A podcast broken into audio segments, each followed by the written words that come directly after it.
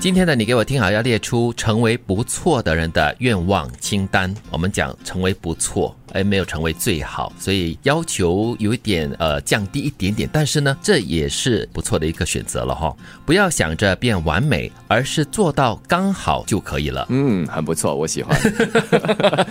因为我们都不是那种要求完美的人嘛，太辛苦了。对，其实做到刚刚好，或者就是对得起自己，我觉得就 OK 了。嗯，凡事到位啊，很重要啊。嗯，因为有的时候要求过度的完美呢，只会把事情越弄越糟。你没有办法达到的同时呢，你其实不断的在挫自己的锐气。嗯，为什么没做到最好啊？对，然后你就。越做越差，对你越做越烦躁，你就没有办法专心一致的去针对那个事情来对症下药了。对，其实要做到刚好更难了，嗯，就是不孕不火，不急不缓，真的不容易哦。那拿捏的刚刚好，也是一个功力所在哈。努力过了却得不到预期的东西，也不要怪罪自己哦。嗯，只要你确定你已经真的努力过了，所以你得不到你所要得到的东西，也不要因此而感到非常沮丧，或者是怪自己了不够努力啊什么东西。只要你对得起自己，就如刚才所说的，就是你只要对得起自己，虽然是没有完美，但是呢，刚刚好完成的话就 OK 了。我们不是常说嘛，过程最重要。嗯，而且我常会提醒自己啊，就是做任何的事情呢，它需要天时地利人和。嗯，就是你个人的努力呢，只是其中一个环节，它还有很多很多其他的因素跟会影响它的一些不同的元素的。对，当然你这个天时地利人和呢，不可以用来作为你失败或者是不够努力的借口。希望能够渐渐成为懂得哭的人。不懂得哭，真的是人生很惨的事。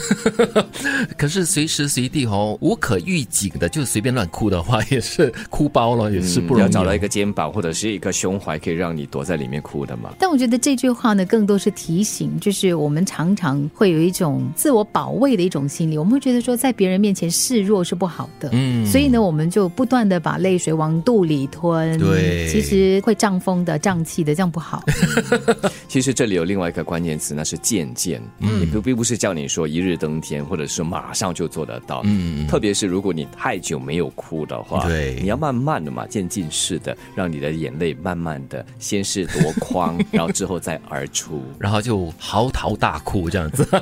其实这个对我来说的关键词是懂得，你要懂得怎么去利用这个哭作为你一个发泄情绪的一个管道。我还以为你要说懂得利用哭成为你的一个利器。哎呦，要懂得对自己说没关系，对，要懂得对自己说 it's okay。原谅自己是最重要的其中一个东西，因为如果你因为犯了一些错，或者是面对了一些挑战，然后你没有办法接纳你自己、接受你自己犯下的错误的话呢，我觉得那是很可怕的。对，但是有些人却滥用了这个没关系，嗯，那是另外一个极端了。是，我我觉得这更多的是说一些处在这个极端上的人，就是你永远没有办法原谅自己的话，你会把自己推上一个精神的极致的。嗯，思考如何淡定却温暖的对待自己。有时候就是说，你对别人会很严苛，或者是你对自己特别的严苛。就是要求我很多你自己可能做不到的东西，嗯，但是呢，这里就提醒你了，你要怎么样如何淡定跟温暖的对待自己，就不要对自己太过苛刻了。嗯，这里是两个吧，一个是淡定，嗯，有时我们会碰到一些突发情况的话，会慌，嗯，会乱，这个时候啊。